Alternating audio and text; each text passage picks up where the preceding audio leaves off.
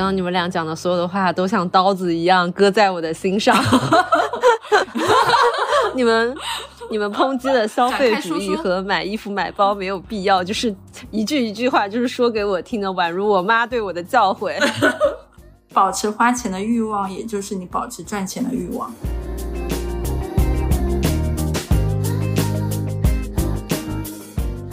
我就发现炒股让我意识到自己人性的弱点是多么的脆弱，就是就是我就是那种经不起考验。对，就是你就看他说韭菜的几条特征，就是看看什么这十条你中了哪些，然后我就发现我全中。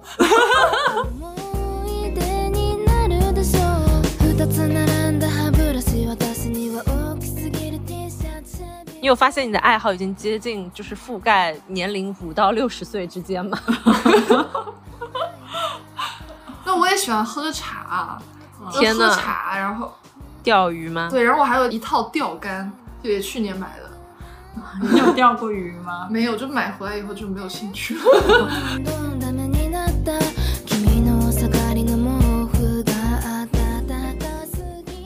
我们不是倡导不花钱，对我们只倡导怎么样把钱花在最开心的事情上。是的，看了我们三个消费金额，我我觉得我们三个是挺开心的，再不开心可能会 有点问题。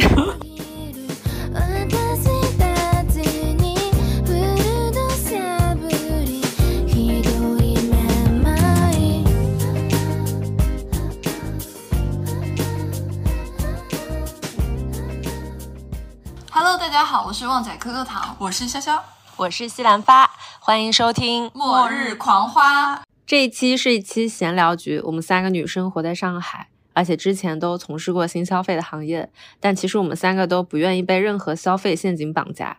这次呢，我们就来聊聊我们每个月都花多少钱。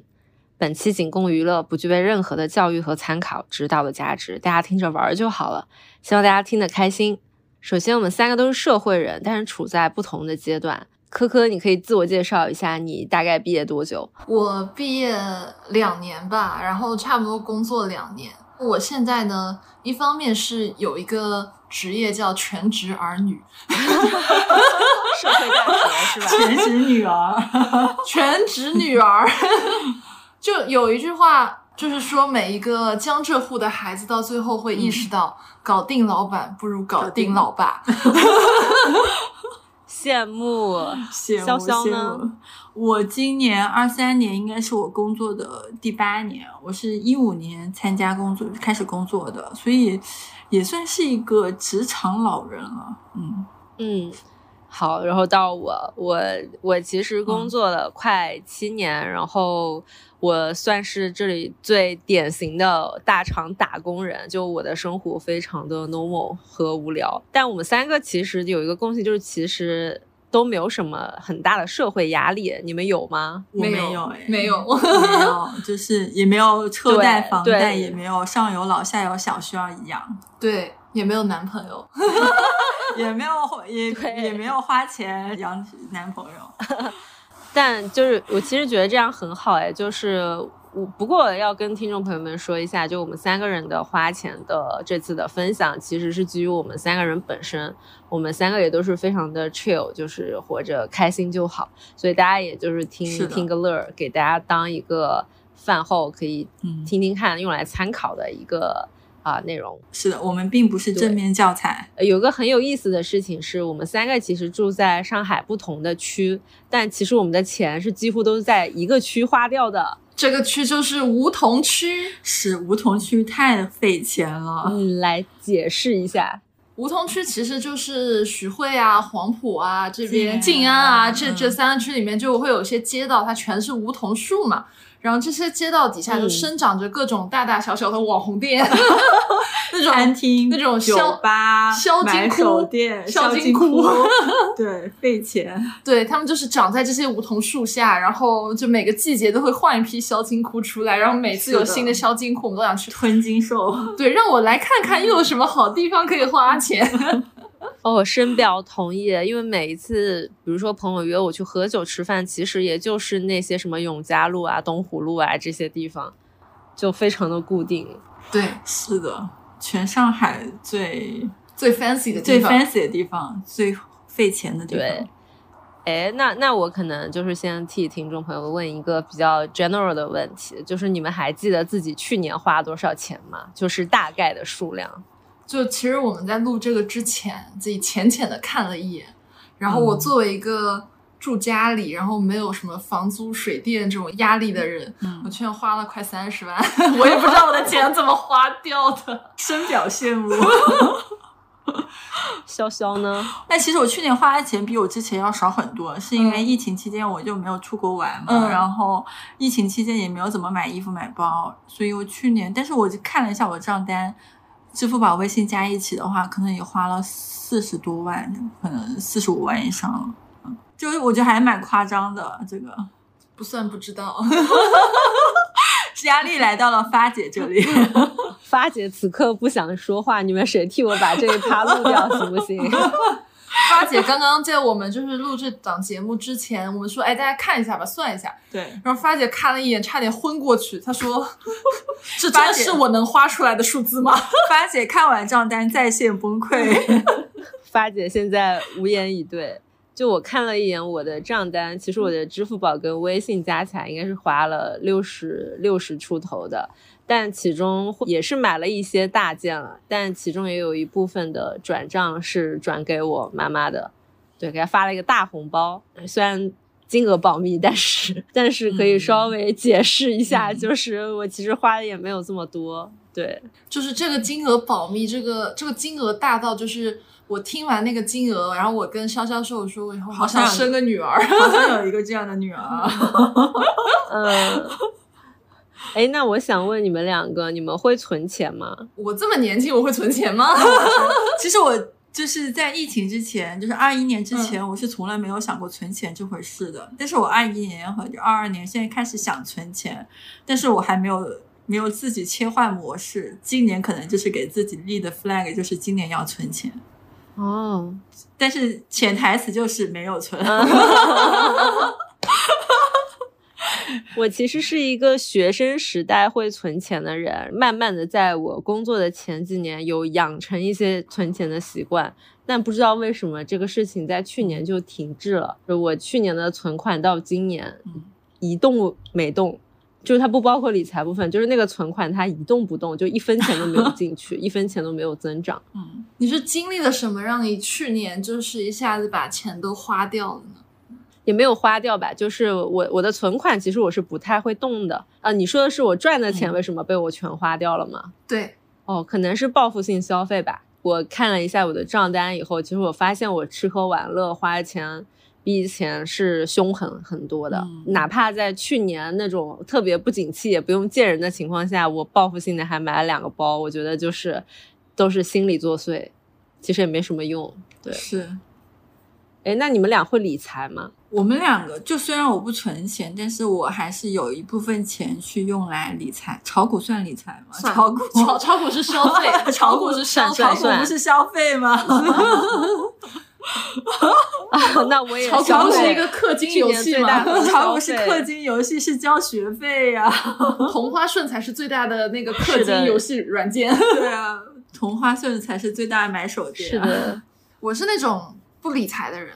我我原来炒炒过一段时间的股，就是我就发现炒股让我意识到自己人性的弱点是多么的脆弱，就是 就是我就是那种 经不起考验。对，就是你就看他说韭菜的几条特征，就是看看什么这十条你中了哪些，然后我就发现我全中。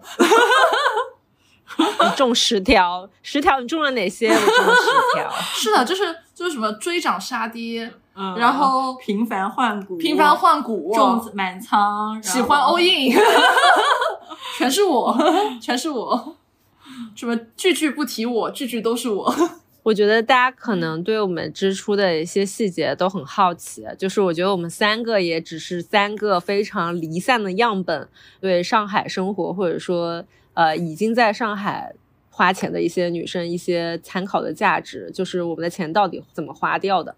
我想问一下你们，就我觉得大家可能都觉得房租是大头，所以你们的房租大概是多少钱？我知道科科是没有房租的。嗯，那我说一下我的吧。我我其实房租经历了两个版本，一个就是一点零版本。一点零版本的话，房租可能是在八千到一万之间，因为当时对房子的要求是要求我上班步行二十分钟内，然后是一室一厅的，然后独居的。所以呢，当时在我上班那个附近，徐汇、静安，然后黄埔那个区域里面，你找到想要找到差不多好一点的房子的话，基本都在这个价位以上。所以当时我的一嗯房租是在八千到一万之间，然后这是我的一点零版本。然后我现在进入了二点零版本，二点零版本就是我会要求两室一厅，然后也是在这个梧桐区域附近，然后离我上班地方又比较近，所以呢，现在房租已经飙升到一万五一个月了，差不多一万五。我们现在录制这地方的一万五一个月，对，很 fancy，真的很 fancy，这钱花的挺值的。我跟潇潇其实挺像的，就是我的，但我跟你完全地理位置不一样。我的一点零版本也是八千到一万这个区间，但是是在梧桐区。我当时只步行五分钟就可以到公司，其实活得非常的快乐和开心。但是到了二点零的版本，我我去了大厂，然后大厂其实也很偏僻。为了去这个偏僻的地方，导致我住的也很偏僻。但我选了一个。像上一次我们之前录的一期毫无分享，我就说过，我为了一个浴缸，选择了一个 选择了一个服务式的公寓，然后租金也是一万五左右，比较贵。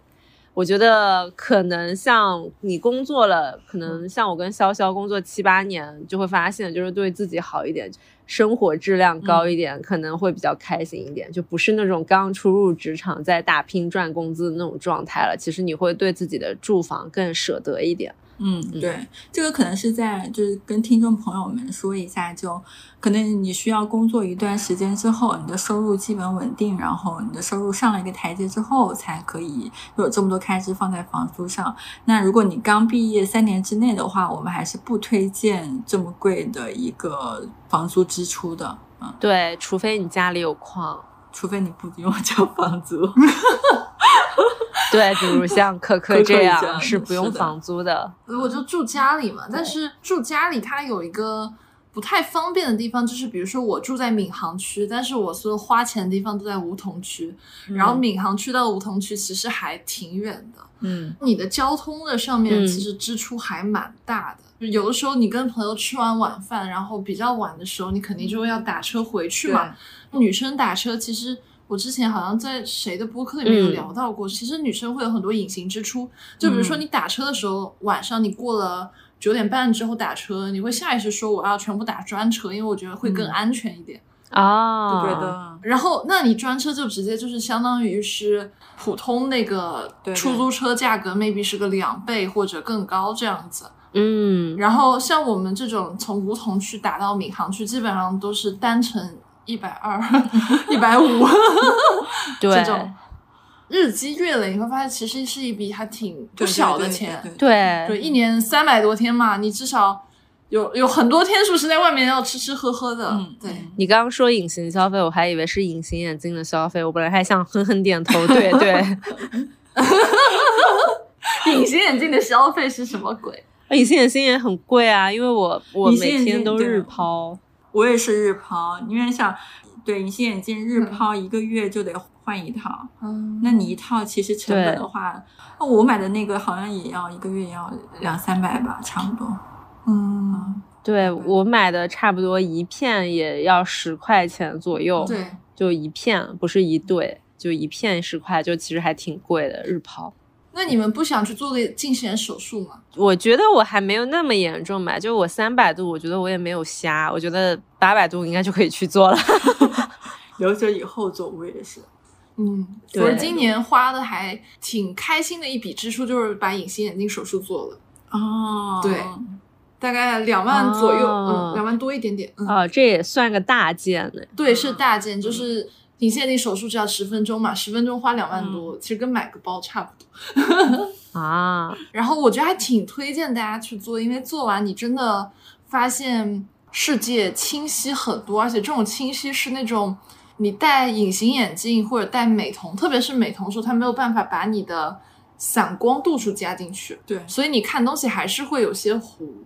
但是做了手术之后，就是所有就散光也都做掉，然后近视度数也都做掉。因为我的眼睛本身是有干眼症，所以我本身戴隐形眼镜就很难戴很久。嗯那如果你要去运动啊或者怎么样戴一副框架，其实很不方便。嗯，对。哎，我们又变成了一个种草机。哦，对，怎么又开始种 草了？种草了，因为我就是那种本身眼睛就干，然后嗯他们说做完近视眼手术的那个后遗症也是干眼，我说本来就干了嘛，也不差再干一点。你不怕长了两个东非大裂谷在脸上？是的，是的，是的。嗯哎，那科科，你你有算过你每个月花多少钱在交通上吗？两三千 maybe 是要的吧？啊，有，就特别是去年，就有的时候，比如说像我说晚上回家，你肯定会选择打专车。本身白天的时候，有的时候你出门，当时如果疫情没有那么严重的时候，你会选择说，那如果就是你要去的目的地，它离一个地铁站很近，你坐地铁其实是一个更快而且更便捷的方式嘛。嗯但是疫情很严重的时候，你就会觉得说我不要去人那么多的场合，嗯所以你出个门就是打车，然后我们家又比较远。嗯，所以你出个门就是一趟一百，一趟一百五。嗯嗯我虽然没有房租成本，但是我的交通成本非常的高，因为你们其实房租成本上去，所以你们地段很好，嗯所以你们去梧桐区，也就是我们 A K A 花钱的地方的那些地 那些交通费用其实没有那么高。对，嗯，那我们来聊一聊，我觉得是我们三个人开销算是比较大头的一个，就是吃东西。吃东西真的是太太花钱了了。，尤其是这三年。对，其实我觉得大家可能会对这个很疑惑啊，因为我听过很多人，就是包括我自己刚出社会的时候，其实我在吃东西上面的花销是很少的，但就是这几年，包括嗯。工作了以后，我会发现就是，哎，果然，哎，那个恩格尔系数它是没有道理的，是的就是人在生活到有富裕到一定程度的时候，一定会在自己的吃饭这个上面会多花很多的钱。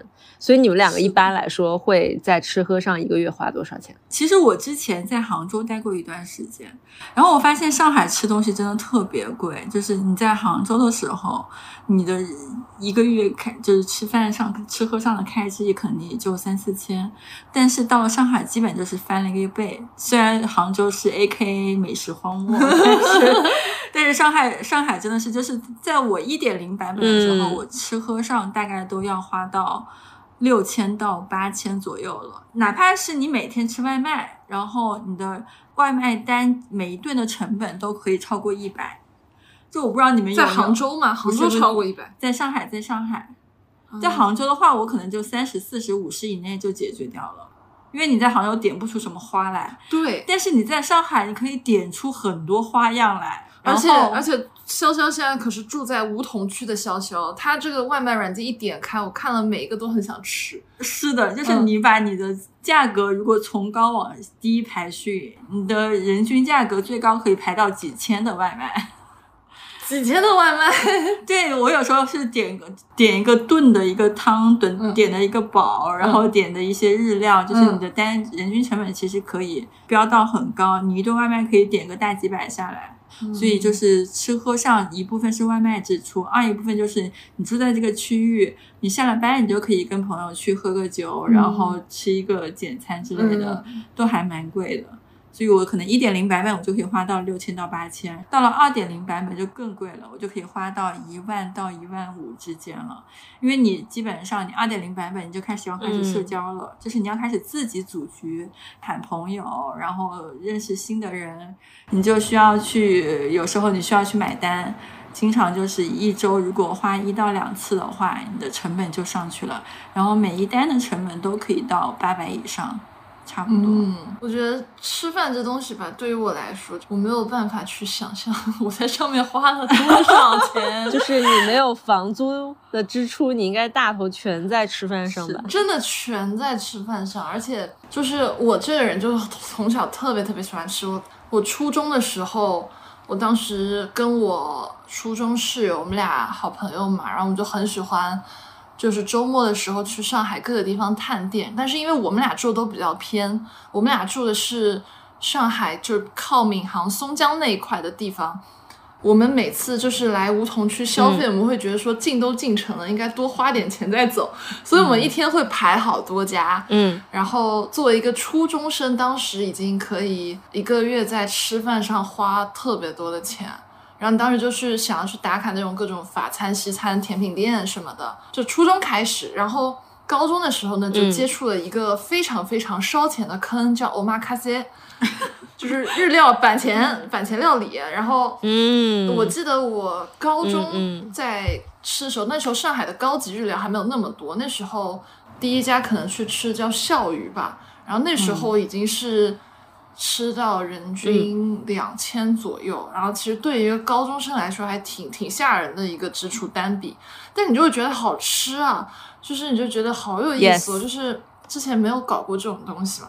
然后上了大学以后，就爸妈可能管的会更松一点，然后给你的钱钱上面会手再松一点，然后又把钱全部花在吃的上面，然后你就会发现，哎，怎么有这么多就是米其林啊，然后然后什么、什么黑珍珠啊，然后。又又是这个日本师傅，又是那个日本师傅啊，然后怎么这个主厨又来巡回，什么这个主厨又有什么四手联弹啊，你就发现能花钱地方太多了。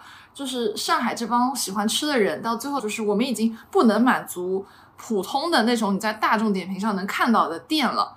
然后比如说正常，比如说你是一个普通食客，你想去吃一家高级日料，然后你会觉得说，那我提前大众点评上打个电话过去订个位子，我就去吃了。但我们这帮人很离谱，我们说不行，我就要吃一个跟大家不一样的。那我们会怎么做呢？就是你先在这家店吃成熟客，就你一直吃，一直吃，一直吃，然后吃到你跟板前那个师傅很熟了，然后你说师傅，我们加个微信吧，我想搞一个定制局。嗯对，然后你就会说，就比如说平常这家店它可能是一二八零是它的一个普通套餐价格，啊你跟师傅说。我给你无上限，你就给我食材，所有都用最好，的无上限去吃。我组一个团包场，我们来吃这种局，然后这种基本上都是人均三千或者三千对多一点一个晚上。突然看到了那个爱马仕的配货机制，就是吃五顿普通的配一个定制的。对，是，就是你这样吃多了，你甚至有的时候你看到那种九百八的那种寿司的价格，你会觉得好便宜，但是你想想好病态哦，九百八哪里便宜了？对，其实很病态。然后你就会觉得，真的需要花那么贵的钱去吃吗？这也是我今年可能在思考的一个问题，就是有点去年下半年吃伤了。去年下半年，作为一个又经历了失恋、分手和就是离职的这样一个主播，就是你会很需要一些好的食物来治愈一下自己。然后我很夸张的时候是曾经一个礼一个礼拜没有一天晚上吃的饭是低于四位数人均。哇哦，嗯，然后嗯那个、那个月的账单就没有办法看。我其实很理解，就是科科说的这种状态。我觉得可能就是在听着听播客的人，他会不太理解，比如说吃板钱或者吃饭花这么多钱，但是就是。真正的，比如说，呃，衣食住行，我觉得每个人都有自己的排行，然后都有自己愿意花钱的地方。我之前有一个朋友就是很爱吃，他跟我说他要买一个两千以上的东西，比如说一个 PS 五什么的，其实他会很犹豫。但如果他要去吃一顿两千多或者三千多的板前，其实他会毫不犹豫，就一点都不心疼。所以我觉得这个其实是取决于人。对对对，我觉得这个其实就是取决于人的消费观。所以我觉得肯定有很多人他听到这里表示无法理解或者不认可。但其实我觉得就是存在即合，也就是世界上有很多人都有自己的消费观念嘛。因为我以前也是不太理解的，直到我遇到了一个跟科科一样非常爱。吃饭的朋友，他把我带入了吃美食界以后，我发现就 是这个钱包就管不住。然后我盘点我去年在吃喝上花掉最多的钱，就是我我觉得我介于潇潇跟科科之间吧，就我没有科科吃 fine dining 吃的这么频繁，就是但偶尔会跟朋友去吃吃。但我发现我的吃喝支出最大的是酒。就是我觉得科科也知道，就你去吃板前或者是 吃一些就是好一点的餐厅的时候，有时候你会跟朋友说，哎，我们一人带一支酒吧。对，然后你发现那一些人带的酒每一个都很贵，然后你就会开始不好意思带便宜的酒，对。然后后来如果你们约吃饭的频率又很高，就你不可能每一次吃饭前你再去买酒，而且有一些酒呢，它其实还挺难买的。就是从大概一年前开始，就我就呃，因为也会认识一些酒商啊什么的，然后有一些像勃艮第的酒，去年开始爆炒。就是很多网红的一些酒庄，然后那个时候我就开始买酒的话，一般都是六支起。就是如果有一种很难买酒，然后到了的话，那酒庄老板、酒商老板就跟我说你要不要，我就说啊，那我要一个什么六支八支的。然后那个酒其实还挺贵的，比如说一支一级的或者是特级园。勃艮第的话可能要两三千起，然后我后来就发现了一个事情，就是其实可以以贩养吸，就只要你的酒 投资的对，就是我记得去年就有一支像。特级园还是一级园的一个勃艮第，就是它直接在年底就涨了一千多块钱，就一支酒就一千多块钱。你又是好六支八支的买的话，其实你转手给朋友，就甚至都不用加价，就是你用一个当场非常好的市场行情的价直接转掉，其实你自己喝酒啊什么的，那个差不多就不用花那么多钱嘛。就算下来，其实酒还是挺挺花钱的。我这样算下来的话。对，就是我们这种就打引号的这种美食爱好者里面，其实大家都会说，大家都说吃吃喝喝花不了多少钱，但是其实对于我们来说，吃吃是花不了多少钱，因为你的胃的容量有限。是的，但是喝喝真的能花掉很多钱。是的，我其实 是的，是的，是喝的地方和那个八姐花的钱不一样，就她可能是会买自己特别喜欢的酒，但是我是去酒吧。Bar 去 bistro，然后组一个喝酒的局，我会花特别多的钱。就如果我一周组一个酒局，但是我可能会习惯性我来买单，然后我就会一次可能花掉一千以上的一个预算去组一次局，然后请我几个可能很久没见的朋友或者是同行去交流一下。就就这个上面还花挺多钱的，真的。你想想，就是上海但凡好一点的鸡尾酒酒吧，你就一杯可能是一百五。小小一杯一百五，其实很离谱的这个价格。是因为我们当如果我一一般的话，就是四五个朋友，经常可以喝掉呃三四瓶酒，就是哪怕你在 bar 里面就是点，我就是单瓶单瓶的点嘛，哪怕点了可能不是那么好的酒，那三四瓶的话，基本就是一千五打起步了。对对对，是的，一般在 bistro 的酒的话，其实基本上就是四五百起了。对对对，是真的是一个特别大的花销，但是我觉得我在喝这上面有一点比较不一样，就是我其实喝不懂这个酒，人家跟我说这个酒哪儿好哪儿好，我说我还是很喜欢莫斯卡托，哎，就是我我我的我的喝酒喜好是在就是鄙视链的最底端，就是我喜欢的酒是那种大概就一两百块钱你就淘宝上能买到那种莫斯卡托，对，就喜欢那种小甜水，然后。朋友们很喜欢那种，就比如说像发发刚刚说的勃艮第那种，他们就是看庄园和看这种。然后，因为本身我们这种会去吃定制局、包场局的这种这帮人，我们其实很多人他们也会在组那种大酒局，嗯，然后发出来的照片就是你把一堆葡萄酒摆在那边，就像像枪毙一样摆一排，其实你也看不懂这些是什么酒，很夸张，对。我一个朋友跟我说，他去那个品鉴局，就是他们很好玩，就会说好一个年份，所有人都会带那一个年份的酒，嗯，然后大家也都比较有钱。我朋友当时觉得自己很了不起，他带了一支大概一万块的酒过去，然后没想到他到了现场直接看到有一个人掏出了一支康帝，就是给听众朋友说，大概就是一个四万起的一支酒。然后他说他自己那支一万，他就是都不好意思拿出来。对，然后输了，就哇，被比下去了，输了。对，我就发现，就是你在不同的圈子，只要那些圈子的人对这个东西，他有非常狂热的文化，就是花钱是没有上限的。就像很多男生他会喜欢车和表一样，就是你去对比这种花销，其实就是圈外的人就会觉得超级夸张，但是圈内的人就会觉得还好。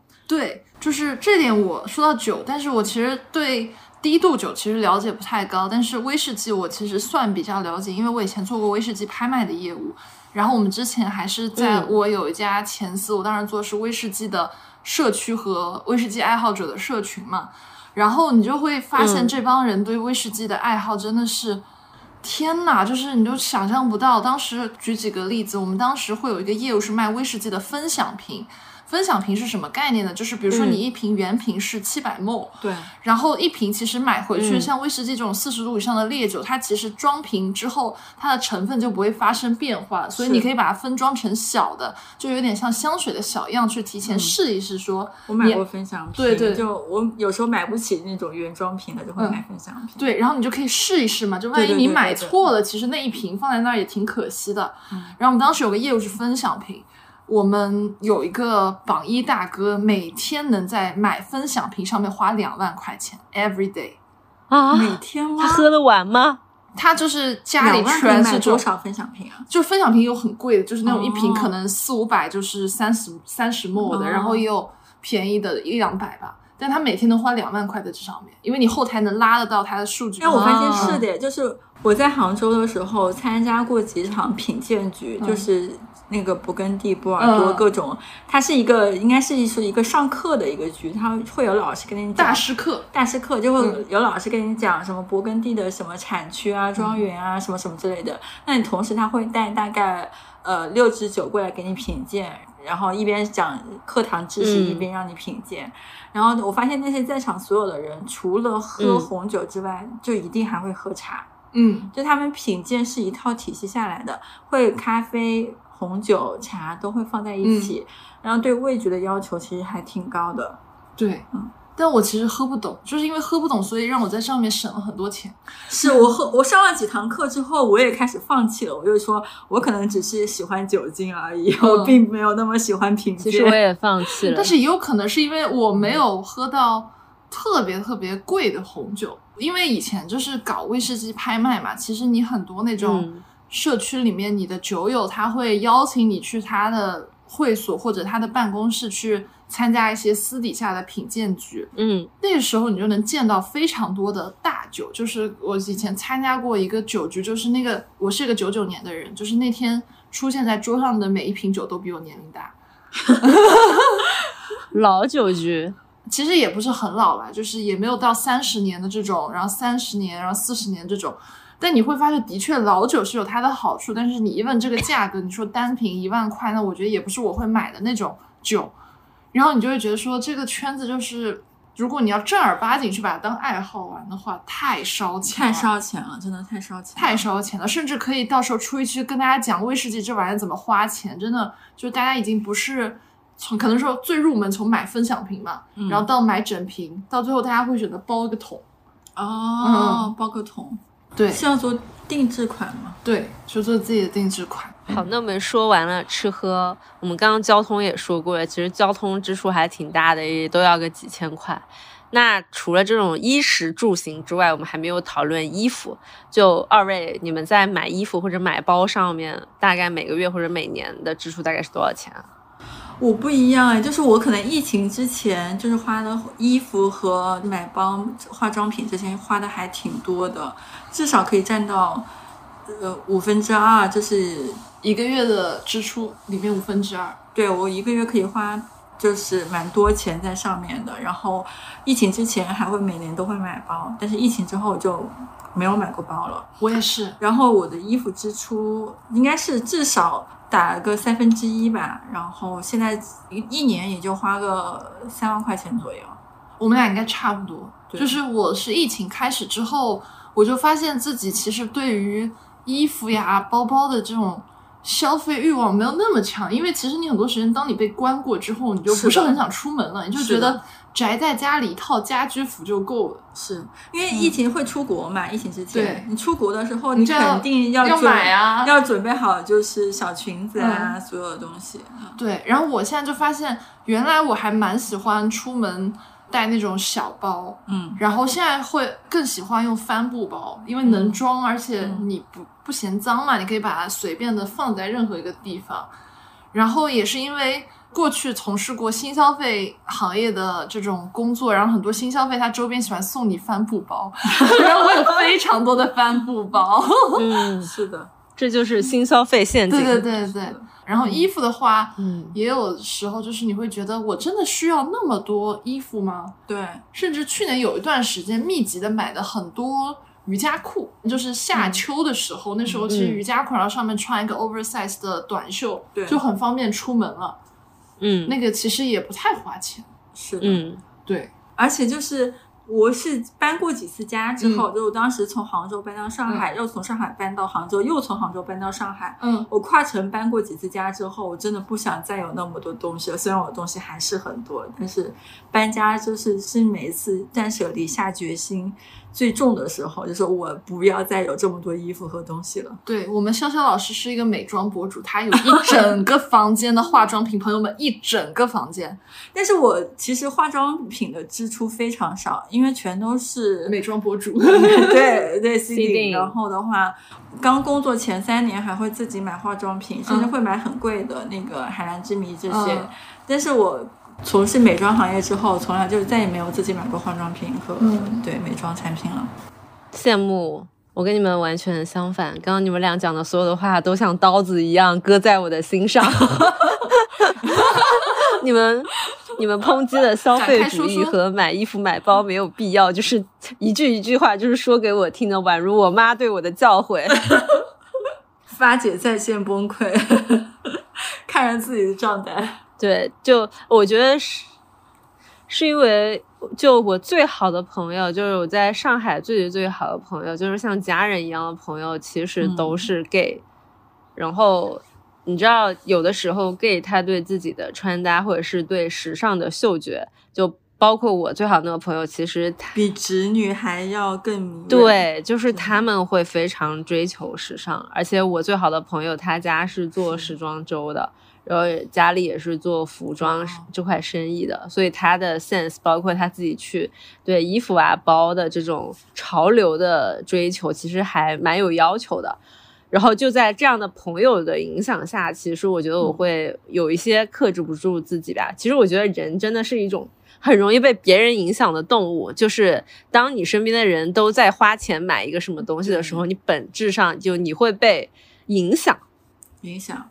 对，嗯所以我的 gay 的朋友他们会对一些好看的东西，他们真的就是视觉动物，他们会对所有好看的东西就下手，就是只要是好看，然后又潮又时尚的，而且他们真的就很 sweet，就是如果你比如说我跟我的朋友去试衣服或者逛街，如果那件衣服穿在我身上真的很好看，他们就一直在旁边说哇你好美，好适合你，天呐，简直就是为你量身定做，你还不买？哦，我听完以后就是，请问谁能受得了？谁能受得了？然后我就只就只能刷卡，就是我有很多很多衣服和包都是在这样的情况下就跟他们逛街买下来的，所以我现在反思下来就是。我还以为是他们帮你刷卡啊、我也希望，但是就是他们就是姐妹，就是我希望他们是一个正常的男的，like 什么男朋友之类的，我觉得他们就可以，对我的经济压力会稍微小一点。但其实也是开心的。我觉得有一部分原因是因为去年真的很苦，你很久没有花钱，你也没有地方花钱，嗯，然后终于有人陪你逛街。然后如果你真正看到自己喜欢的东西，然后你的经济如果有没有什么很大的压力的话，我觉得那个消费带来的多巴胺还是蛮爽的。就是买到了一件自己很喜欢的东西，还是很开心的。嗯哎，这个其实我去年有一段时间压力特别大，然后那个时候我就入坑了一个坑叫热带植物。热带植物呢，就是主要是小红书给我推了一些东西，然后我就觉得哎，看起来好治愈，因为我特别喜欢绿色，然后我就觉得很有生机。我一开始就先买那种便宜的，可能一盆四五十块钱就往家里买，但是一盆四五十你感觉不出来。然后热带植物，他们这种都是淘宝哦直播在买，而且它会拍卖，你知道吗？拍卖这个机制就让你很上头，然后你就可能一个晚上你就拍个大概就是五六盆回家，久而久之你会发现这里面支出其实不少，而且当比如说你你养了几盆五六十块的，你小红书一刷就给你又推那种什么五六百块一盆的，你会觉得这个也好好看哦，然后你就会又去看直播，嗯然后直播就有人跟你竞价嘛，就觉得说我一定要拍到它，就我这个就看起来就适合摆在我家里，你知道吗？这棵植物，而且直播都是在深夜，他们一般都是七八点开始播，然后播到半夜十二点。我那时候就每天看到半夜十二点，就下了班以后看，然后很上头，很上头。当时我买了巅峰时期，我们家里有五十多盆。然后天呐，热带植物界的五十只是最低价，我后来都买五百块的那种，五百乘五十，没有那么贵的，没有那么贵，就也没有全五百，就是它嗯可能是一个阶梯式的，就反正最多时候五十盆，就是我只觉得你家好大哦，我只觉得你家能放下热带五十植物盆。，五十盆热带植物，我有一个空间，就全部用来放这些东西。就这个植物，就是我买的时候，它可能是一个大概在温度很适合热带植物生长的时候，就湿度、温度也很适合。嗯但是你越来越冷的时候，你会面临一个问题，因为它们叫热带植物，所以它们不能在寒冷的环境下过冬。嗯所以这时候有了更贵的一个支出，叫热植哦柜。嗯就是你要买一个几千块钱的定制的柜子去放你这些植物，然后那个柜子里面你要给它配温度计、湿度计，然后控制它湿度的和控制它温度的这些设备，然后这就是一笔很莫名其妙支出的开支，因为你想，你都买了五十盆了，嗯，你又不希望它死，对吧？对。然后一边热植柜，你又要再花个几千块钱，嗯然后你就觉得算了，那还是买吧。然后买回来你还得自己去装，然后自己去给它贴那种加热的东西，嗯然后什么给它放温度计、湿度计，还得每天看一看。当时就觉得像养娃一样，还养了十个金五十个娃。我有一个疑问，为什么我们做每一期的话题都能做成种草话题？没有办法，就是爱花钱嘛。而且你这种的是 real 的草，就是真的是草。真的种草。我那时候不仅养热植，我还养多肉。养多肉也是那种拍卖嘛，而且多肉它会有筐卖，然后也会有、嗯也会有单颗卖，也会有那种主播乱卖，反正就是各种各样。就对，主播就是那种他们一般是大晚上在那边开直播，然后他就会就拿起来一颗，然后就说随便说个价，就这颗多少钱，这颗多少钱，然后就直接上链接，然后上链接就是看谁买到就是谁的。天就是呐，天呐，还挺离谱的。我当时在这个圈子里面花费花了两个月吧，那现在已经有点出坑了，就觉得过去的自己好离谱，怎么会买这种东西？我现在觉得你也挺离谱的。我以前还买核桃，就是盘盘核桃吗？盘核桃。你有核桃那个朋友吗？就是跟你一起盘核桃？没有 你自己一个人盘。是小红书给我推的，我就觉得还蛮有意思的。小红书真的是个小金库。小红书是真的小金库，你有发现你的爱好已经接近就是覆盖年龄五到六十岁之间吗？那我也喜欢喝茶，天呐喝茶，然后钓鱼吗？对，然后我还有一套钓竿，就也去年买的。你有钓过鱼吗？没有，就买回来以后就没有兴趣了。买之前很有兴趣的，你知道吗？买回来之后就放在那边了。嗯，帆姐这几年有什么有意思的消费吗？一个就是学潜水，这几年的话就是潜水的消费，因为嗯在我学会潜水以后，我的每一个假期都是出国潜水的，直到不能出国为止。二零年就是疫情刚爆发那个月，我还在菲律宾。嗯不过我感觉就是当时的潜水剥夺了我所有的假期社交生活，就是我就是一个人去外面潜，买很好的什么潜水的道具啊什么。然后这三年一过，我觉得我现在已经完全不会潜水了，就这些东西就有白买了的感觉。对，呃，有意思的消费，我觉得我没有买真正好玩的东西，就可能在做热玛吉的钱花的比较多吧。就是这三年来，就是每年都做热玛吉，对，因为我比较能忍痛，所以我觉得热玛吉在我脸上花钱还挺值的。那其实我有一个跟发姐挺一样的，就是我可能去年花了很多钱在滑雪上，嗯就买雪板、买雪服，还花钱请了个这个教练，嗯然后学滑雪。然后去年在北京待了大概一个多星期，就专门认认真真学了一个星期的滑雪。你学单板、双板单板，可以，然后今年冬天就废掉了。我的教练还在，因为我那个交的是那个包学会的钱，包干的钱，嗯他要包到你学会。我去年学了，大概进度到了三分之二，就是嗯二分之一的一个程度。嗯然后今年他教练主动来问我，今年还学吗？我说我争取。哎，包学费包到学会会大概是要多少钱？几千吧，就几千块钱。那感觉跟驾，校感觉差不多。是 我觉得可能是同一个逻辑。对，驾校也是帮你包到学会。嗯但是你要有足够的时间呢。是滑雪，一个是烧钱，二一个是挺有门槛的一个事情。我感觉觉它有很多就是周边的支出，就比如说什么你嗯往返的机票，然后住宿，对而且雪季其实都很集中嘛，然后大家都去那个时候，你就会把所有的机票、酒店全部炒高。是的，而且你雪场，你有时候去，比如说你飞新疆、飞吉林那一块儿，你可能最好是有一个完整的一个星期的时间可以让你过去滑。所以其实很多自由职业者或者就是企业家，或者是做这自己有自己大把时间做投资的人会去做这个事情，我觉得是个蛮有门槛的事情。听的三件套：whisky、滑雪，还有另外一个户外，但是我不知道，就是可能是冲浪啊，可能是什么潜水潜水啊。嗯，那应该是冲浪吧。冲浪和潜水哪个更烧钱？潜水烧钱，因为潜水它是你只要下一次海，它一个氧气瓶差不多就是四五百块。哦，然后你如果去潜水一整天的话，你可能一天可以潜三四次吧，然后你就要按瓶子算的，它就是氧气瓶的价格，还蛮贵的。冲浪的话，你就买一个浪板，有浪你就可以去冲野浪，就其实不怎么花钱。哦，当然就是如果你的那个浪板什么，你要追求什么很贵啊，就是上万的还是有的。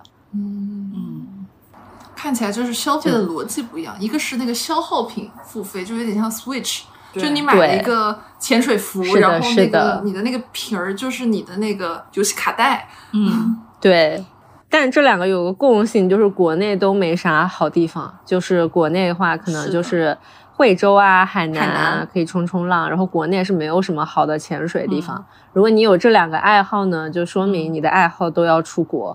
所以基本上去年的三年有潜水这个爱好的人基本都废了。就我们有一个潜水的群，所有人都在说，我们这个群大概有一半的人都已经不会了，要重学。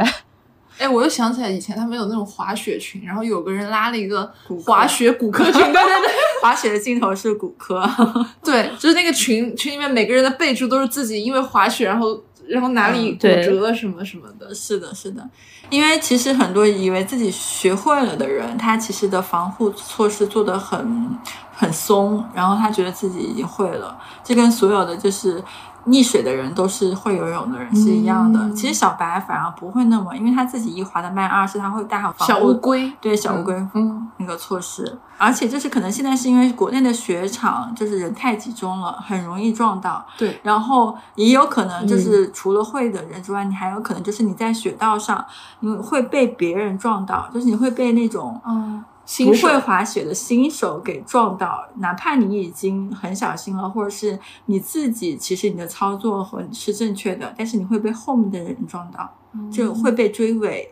还挺危险的。很这个还蛮危险的，而且国内很多雪场，它下面它的雪道其实很差，它下面都是冰，嗯它不是那种像新疆和像就是像日本那种粉雪。嗯粉雪的话，它其实滑的体验感会好很多。嗯冰的话，它那个板是呲溜滑的，啊，就很那感觉很容易摔啊，很容易摔，而且而且刹不住而且你摔在冰上很疼。嗯就是你摔在粉雪上没有那么疼，但是你摔在冰就是很硬的冰面上，其实是很疼的。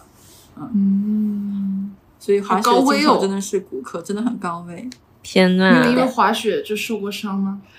我防护措施做的还挺充足的，我我就我在小红书上看到很多防护措施，嗯，有很多会拿那个女性的 new bra 去哦垫那种防护的膝盖之类的，哦就是那个还挺挺挺合适的是挺吗？就合适的，啪搭上去。怕搭上去，然后会我会把里面所有的那个防护都穿好。二一个是因为我请了教练，教练在我旁边，他会帮我看着，所以我到现在就还好。但是我觉得我未来就避免不了，肯定是要摔的。我其实另差一个话题就是，我觉得我今年的消费，尤其这两三年消费有一个很有意思的变化，就我以前的消费就是买实物到手的会比较多，但是这两年可能就是我买体验比较多，就可能是因为受就炒股票也是一种体验吗？对，这是最大的体验，好的这是最大的多多巴胺分泌。嗯然后可能是因为跟之前的前男友们啊，就嗯男朋友或者周围的男生们被他们转化了消费思路，我就发现我这两年的消费跟他们越来越像了，就会花钱买体验，这个体验是指什么？除了股票之外，嗯。还有一些类似于滑雪啊，嗯。买一些线下的一些课程、线下活动的门票，然后会买这种机酒酒店，然后还会买，就是会自己组局买单，然后认识一些想认识的朋友，然后会自己去主动叫几个朋友出来吃喝，然后会自己主动把单给买了。我觉得这个方式还改变了我们蛮多的，因为我发现我之前那些周围的男生们，他们就是在衣服上花钱很少，就基本上一件衣服就是优衣库六七十块钱，有个五六件就差不多了。男生很爱买同样的衣服，我发现了。对他一件衣服可能七十块钱一件的 T 恤，他买个五件十件，他就夏天不用买衣服了。然后他就会，他可能他一个月花的钱可可能跟我差不多，可能都是四到五，就是四万上下。嗯，但是他花在衣服上的钱，他一年可能就花一千块钱，或者是就是当然如果夏季啊，嗯就是冬季另算。但他会住很好的酒店，然后去请人吃饭，请朋友吃饭，去参加各种局，然后去交钱去参加体验课、品鉴课，去学滑雪，去学这些东西。嗯就我的消费思路好像被他们改变了，越来越直男化了。哎，我今年也是很喜欢，就是在酒店上放支出，嗯因为你不能出去玩嘛，但是你就有点想换个地方换换心情，你就只能去住一些上海或者周边的酒店。嗯我住下来其实比较喜欢，也可以这时候突然变成了种草，因为我比较喜欢住酒店住到我现在是飞猪的 F 四，哇，然后万豪白金嘛，然后我比较喜欢万豪系的一些酒店。上海有家很推荐的叫 JW 侯爵鲁能，嗯是在黄浦江那边，就是黄浦江对面，就是陆家嘴那一块。嗯然后跟它同一排的好像就是世贸滨江吧，反正一个豪宅小区，就他们是一个 view。这家我觉得是江浙沪万豪系的服务天花板。嗯。就服务非常非常好，就是细节到你白天，比如说他帮你办的 check in，然后你第二天你要退房，如果还是那个客房经理在门口的话，他会跟你打招呼，然后帮你把你的行李箱推到地库。很夸张，你知道吗？就是你可能只是前一天就是刚刚就打一个照面，但是第二天他能认出来你，哦。啊，说何小姐，哎，怎么怎么样这种，嗯，很夸张，很夸张。我觉得我们下次可以酒店待定服务。是的，是的，就是今年还在这上面还比较喜欢花钱，就觉得比较享受换一个地方，然后嗯有人比较贴心的响应你的所有服务的这种体验，嗯，还蛮喜欢的。真的，我们看来我们以后要多出几期真正的消费指南，不论是吃东西还是住酒店对，之类的。就是你怎么样在上海或者上海周边地区更快乐的花钱，就是你还是得听我们这一期节目，因为真的是自己实打实花了很多钱。花过冤枉钱对才知道钱应该花在哪。对我们不是倡导不花钱，对我们只倡导怎么样把钱花在最开心的事情上。是的，看了我们三个消费金额，我我觉得我们三个是挺开心的，再不开心可能会 有点问题。对，我们收一收，我们来聊一聊，就是我觉得大部分女生可能会比较在意的地方，就是我们对于变美，比如说健身啊，或者是身材管理，嗯或者是脸上的护肤品、化妆品，或者做医美，就是一年大概会花多少钱？因为我觉得，比如说像吃喝和还有买衣服、买包，或者说像一些我们刚刚说的享乐的东西，它其实对女生来说也不算是一个硬支出吧。但是有一大部分的硬支出其实是花在脸上的，就真正的你的身体啊、抗衰啊、嗯啊、保养啊、或者妆容上的。嗯就是我听听你们俩倒是每个月都到底花多少钱？我可能得按年来算，因为首先一年可能一次热玛吉，呃就不过嗯我去二二年我没有打热玛吉，就是因为我的二二年在杭州嘛，然后可能嗯一年至少一次热玛吉或者是超声炮，大概嗯两三个月一次水光针。然后中签的话，嗯可能看心情穿插一些项目。那按照这种比例算的嗯话，那其实呃，水光针的支出应该是在三千左右，但是热玛吉和超声炮的支出可能在嗯两万上下。嗯，所以大概就是两万到三万之间。对，而且你又不用买护肤品和化妆品，因为你有 seeding。哎，我其实会买，就是我还是会买我自己喜欢的护肤品和化妆品，就是。因为有些瓶别人 seeding 给你的并不是我你觉得适合你的、适合我的，而且功效最好的。比如说护肤油，我就一定会买自己喜欢的那几个单品。那我们到时候帮大家上社区团购。然后还有什么就是洗护，嗯嗯，比如说沐浴露、身体乳。我有时候会觉得说我洗澡的心情很重要，那我就会买很香味很好、调香很好的那几个。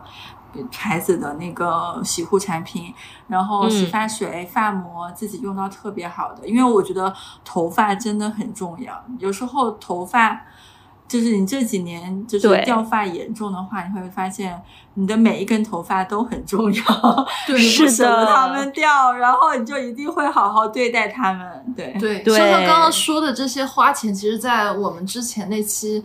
专门出给大家的二零二二年买到最值的好物分享里面有，大家可以到时候去听。对，就那一期应该会比这一期先放出来，所以当你听到这一段的时候，你可以回过头来去听一下那一期，真的就是一边听一边打开橙色软件疯狂下单，真的非常值。然后这是我花了在美妆行业从事七年，然后。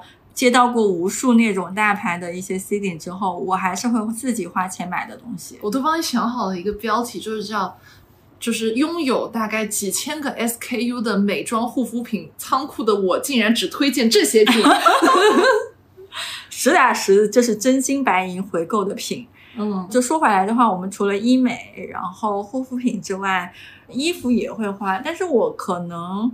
我这两年的话，我会把就是大的预算花在外套上，嗯，然后嗯，就是其他的东西就常换常新的，比如说衬衫啊这些东西，或者是呃白衣服之类的，我可能会买稍微性价比高一点的，因为我可能穿个两三个季度，穿一年我就会换掉一批。但是外套的话是可以穿几年的，就会大预算会放在这上面。这倒是，就有点像。我觉得我其实回忆起来，就以前读书的时候，因为读书的时候其实很多钱不是自己赚的，就是你花钱其实没有个逼数。然后我之前会有买一些那种，嗯，比如说夏天的短袖，但它可能是一个奢侈品出的，但它可能也要两三千块钱，但它只是一件短袖，嗯，然后你就会有这种，就买了几件这种短袖，但是这种短袖，你像短袖本身它也不是一个很经穿的东西，对吧？你大概就穿个一两个夏天，你就不太想穿它了，对。就在这上面，其实花了一些冤枉钱，然后让我觉得，其实，在夏天的衣服上没有必要花这些钱，反而还是在冬天的厚一点的外套啊，然后大衣啊这种质感很好的这些衣服上面可以花一些投入，因为它可以穿的更久。对我发现年纪越大，越对品质这种事情非常的在意，就数量不在多，但在精。嗯，是的，是的。而且我是从小是奶奶带大的嘛，然后我们家就是小时候买衣服，比如说冬天的时候，你会所有的毛衣都是羊绒的，对。然后你一旦穿过羊绒了之后，其实你很难再去穿羊毛的衣服。是的，很舒服，就是它的质质感完全是不一样的。然后就等于说，对于材质的追求是，你一旦穿过一个好的，你就很难降级了。对，很难。由奢入俭了，而且有时候就你搬过几次家之后，你就会看着自己的衣柜想，真的有哪几件衣服是愿意我搬家带走的？就是你会清醒过来。是的，哎，这倒是。我以前看过一个说法，就是如何整理你的衣柜嘛。然后他的给的小 tips 就是说，你就现在去注视你的衣柜，然后在想，如果明天你的前任约你吃饭，嗯，你穿哪件衣服？你会穿哪件衣服去？然后就留下他。对，就留下他。对。当时我就看这个问题，我就看了一下我的衣柜，发现，要不还是不要见前任了吧。前任不值得留下，前任不值得留下。我现在会买衣服，会处于一种我是冲着舒服去买，嗯，所以就是衣服都是宽宽松松一点，都看起来不是那么的，嗯，适合去见前任。当然也不是很想见前任啊。你们到底为什么要见前任啊？就是当时的那个问题预设，就是是让你。找见前任穿的衣服嘛，然后就跟前男友面膜是一个道理，哎，一个营销概念，对，一个营销概念。然后现在买衣服买的越来越铁梯风，比较宽松，很舒适呀。这可能是最近的一个变化，就是你会追求舒适，而不是他人的审美。嗯，听下来，其实我觉得我们三个。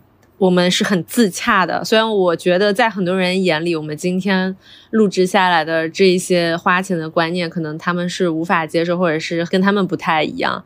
但我感觉啊，其实我们三个人本身是很自洽的。嗯，对，对，可能就是我们这一期花钱的一些。Tips 或者是一些花钱的一些方式的话，不适合大多数人，然后大家会有一种我们活在泡泡里的感觉。但是呢，这其实是根据每个人自己的自身状况来决定的。就是我们下一期可以告诉大家，就是不只是花钱，然后我们还有一些赚钱吗？赚钱不讲了，算了，卡掉。我们还赚的不够多到 教人家赚钱。为为了工作，我们到底付出过哪些？对，我们之后也会出一期聊聊，就是是什么支撑着我们能花那么多钱？是的，就大家在消费圈里的这些起起伏伏，这些打拼，嗯，好吧，我一个工作两年的人不配说打拼，但是两位前辈可以说到打拼这个词语，嗯，然后大家在消费圈里的一些。见闻啊，然后一些工作经验啊，工作付出过哪些奇葩的东西，需要我们用花这么多钱来安慰自己？是啊，是的。其实我觉得花钱花的多，也会让你赚钱的欲望更强烈。当我发现自己那么能花钱，那么能造以后，我就会开始对钱的渴望变得更强大，然后会努力鼓励自己好好多赚点钱。是，我觉得保持花钱的欲望，也就是你保持赚钱的欲望。对，哇，这句话好好，可以剪剪当开头当金句了。因为，因为其实说一句很，我觉得也不那么正正确的一个观点，就是，就如果一个人只想着省钱的话，他会让自己整个人缩起来，就是他会抑制住自己的能量和与别人的交流，然后也会让你错失很多机会，然后很多体验。所以，就是花一些让你自己有一些正反馈的钱，其实是一个还不错让自己开心的方式。对，人生游乐场嘛。对，是的，门票买点体验。对，而且我觉得就是人生活到现在，我觉得我不算特别年轻，就会意识到，有的时候你赚钱就是用来花的。如果你赚到钱你不花，其实跟你没赚到钱差距不是很大。而且在年轻的时间也就这么一些年吧，你有的事情你年轻的时候不花钱去享受，其实等你四五十岁了再去花这个钱，你的身体体验到的也是完全不一样的事情。是的，对，就是跟我们浙江这边一直会有说一句话，就类似于说想通了，想通了。就想通了，他言下之意就是说，很多我们浙江这边，特别是做生意出身的，其实大家都是早期是白手起家嘛，然后你就会特别的省。但是呢，省的你就会发现，你年龄大了以后，其实你花钱的力气也都没有了，就是你不会像年轻的时候有这么多的想法想要去花钱。我们那时候就会说说谁谁谁想通了，就是说他年龄大，他他愿意把自己省吃俭用的那些积蓄，他愿意投入到一些自己的娱乐爱好啊、旅游啊，然后吃喝上面，然后开始真正的去享受生活了，而不是说我只是为了活着，或者说维维持我一个基本的生活的温，也不是说温饱吧，反正就比较基础的一个状态嘛，而是你会去追求一些更让自己。觉得开心啊，然后去追求一些体验的东西了，所以这也是我的一个消费观，当然只是一个参考嘛，因为大家其实也是要根据自己的实际情况、实际情况，然后来去做一些消费支出上的一些平衡。对，因为钱到底来说就是一个工具嘛，就是你花钱还是省钱，哪一个能让你获得更多的满足感的话，你就选择适合自己的方式。对。哎，我最后再补充几个关于二零二三年的小疑问，就是你们觉得会对今年自己的花销有什么样不一样的规划吗？比如说开始存钱，或者说开始记录自己的花钱，还是说保持跟以往一样的花钱风格？我应该会开始留一部分额度出来存钱，然后的话会开始做一些理财。当然，这个理财可能就不是指股票了，然后或然后第二个的话，就开始会做一些额外的一些第二增长曲线或者是第三增长曲线的一个收入，就是还是要开开源节流，但是开源远比节流要重要。对，是的。我的话应该跟去年会差不多，是的，但今年可能支出在出去玩上面会更多一点，因为今天放开了嘛。然后我还是一个蛮喜欢出去跑跑的人，嗯，所以今年可能在这部分上面支出会稍微多一点。然后可能在吃饭上面支出会相对有一些减少。嗯，其实有一说一，我们自己也在说，去年我们之所以在比较高端的饮食上面花那么多钱，是因为我们被封在上海，我们其实没有别的地方可以去选择，这其实就导致了供需关系的不平衡，会导致上海的。高端餐饮就坐地起价，会越来越贵，因为他就知道你们这帮人出不去上海。对，然后但是今年就是对于我们来说，就是我们会私下聊天，会开玩笑说上海的高端日料可能会面临一波冲击，就是因为原来这帮的消费者他现在可以出去日本了，是的，就是有更好的选择，而且他不一定要待在上海，他可能一年也不一定会在上海待多久，所以这一波本身的消费客群可能会流失。嗯，对，嗯。是的，那发姐呢？发发，我觉得我今年会开始努力存钱，因为我观察到去年的存钱账户居然一分钱都没有涨，我觉得还是稍微有一些令我惊讶的。但是我又很矛盾，因为我跟你们想法一样，就是我觉得二零二三年我会花很多的钱去旅行。这就是有一种还前三年的债吧，所以我觉得也不好说。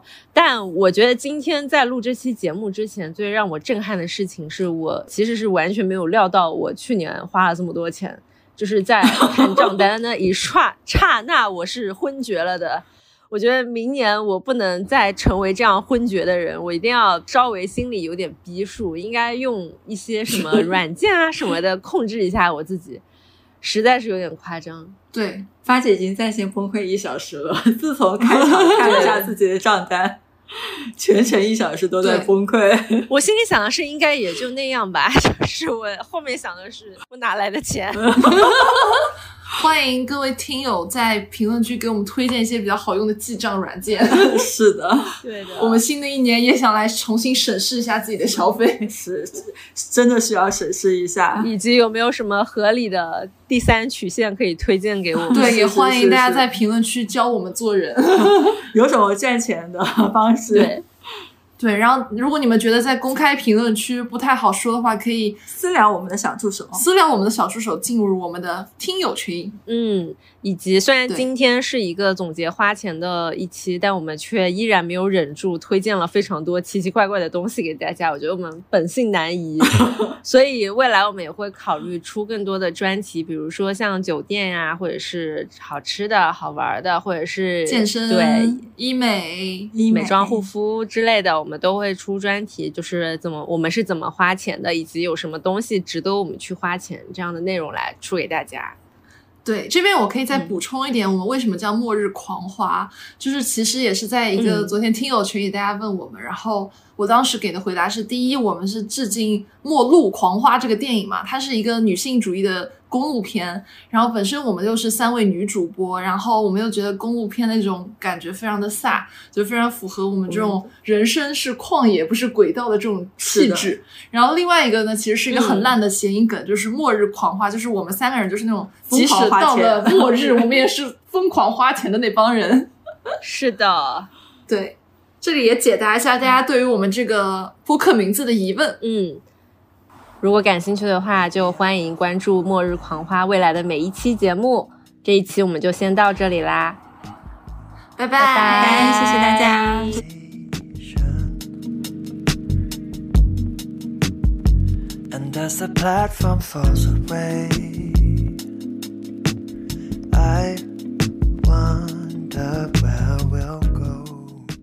感谢收听到这里，本节目由内容最好玩的播客厂牌宇宙电波出品，希望成为您居家、旅行、通勤、睡觉时的好心情、好伴侣。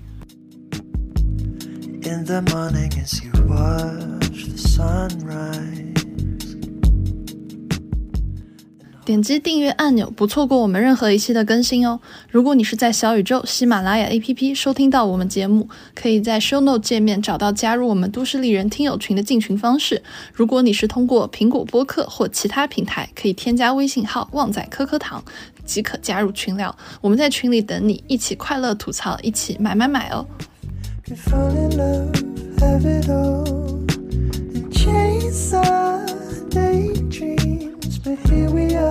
set across from one another on an empty train.